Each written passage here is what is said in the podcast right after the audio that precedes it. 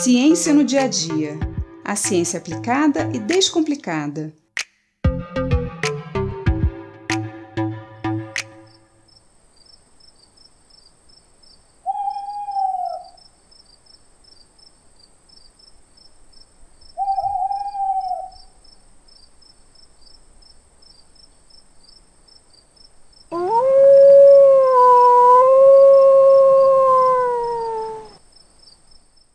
Sexta-feira 13, gato preto, espelho quebrado, pimenteira, cristais, trevo de quatro folhas, estrela cadente, figa, ferradura, arruda, sal grosso.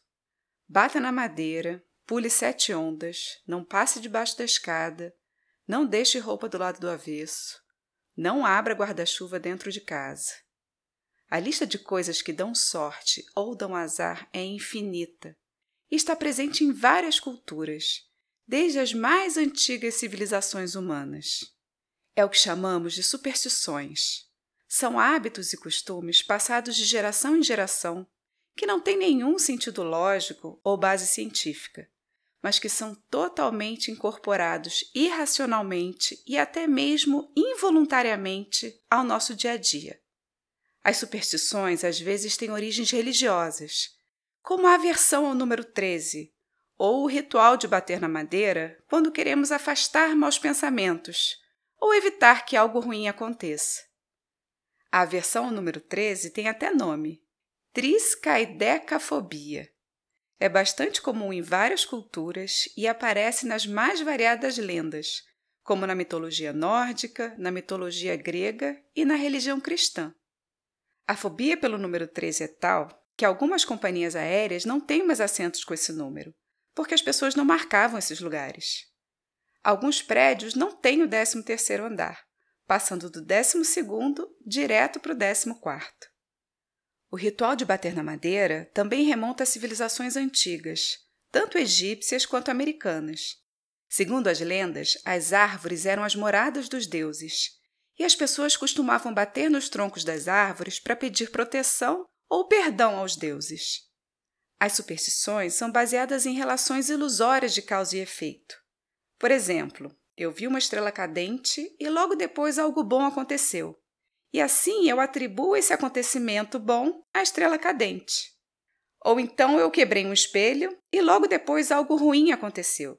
E assim eu relaciono esse acontecimento ruim ao espelho quebrado. Situações boas e ruins acontecem o tempo todo, sem necessariamente uma razão. Mas o nosso cérebro tende sempre a buscar explicações para os fenômenos, e quando não encontramos razões claras, fazemos associações que não são racionais. As superstições são, na realidade, um reflexo do nosso desejo de ter o domínio sobre os acontecimentos que não podemos controlar.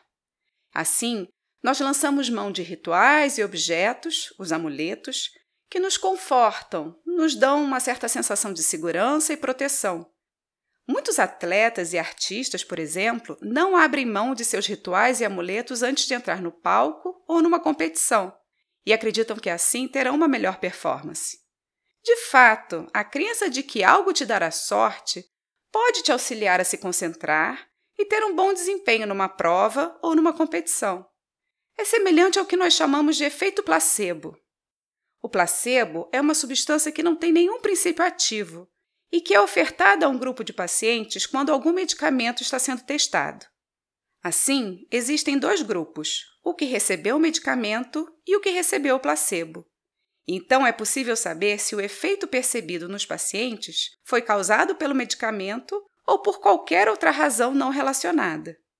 Chamamos então de efeito placebo a ilusão que temos de que a substância que ingerimos ou a experiência que vivemos tem algum efeito sobre a dor ou a doença, embora não haja nenhuma relação lógica entre eles. Muitas doenças virais, como a gripe, por exemplo, têm um ciclo e passam naturalmente depois de alguns dias, independente dos chás ou dos remédios que tomarmos. Mas se você tomou um chá durante sete dias e no sétimo dia a gripe passou, mesmo que não haja nenhuma relação entre o chá e o vírus, você tenderá a acreditar que foi o chá que te curou.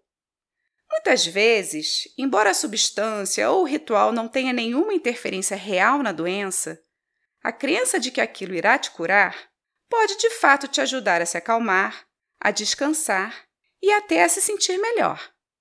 Mas um dos problemas das superstições é que elas também podem causar dependência e ansiedade. Imagine que você foi fazer aquela prova importante e esqueceu em casa o seu objeto da sorte. Será que isso não irá te desestabilizar e atrapalhar a sua concentração e o seu desempenho? E caso você não vá muito bem na prova, a culpa será da falta do amuleto ou da sua desconcentração? É preciso estar atento também se o excesso de rituais começar a escapar do controle e se tornar obsessivo, atrapalhando a sua rotina diária e o seu relacionamento com as pessoas. Além disso, as superstições podem levar a atitudes extremas, até mesmo criminosas.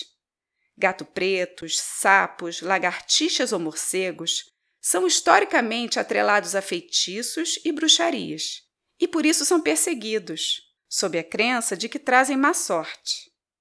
Então, se o seu ritual não faz mal a ninguém, inclusive a você, tudo bem.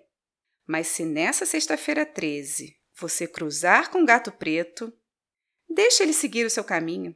Ele não tem culpa nenhuma dessas ideias totalmente descabidas que nós humanos inventamos. Eu sou Mariana Guinter, bióloga e professora da Universidade de Pernambuco, e esse foi mais um Ciência no Dia a Dia.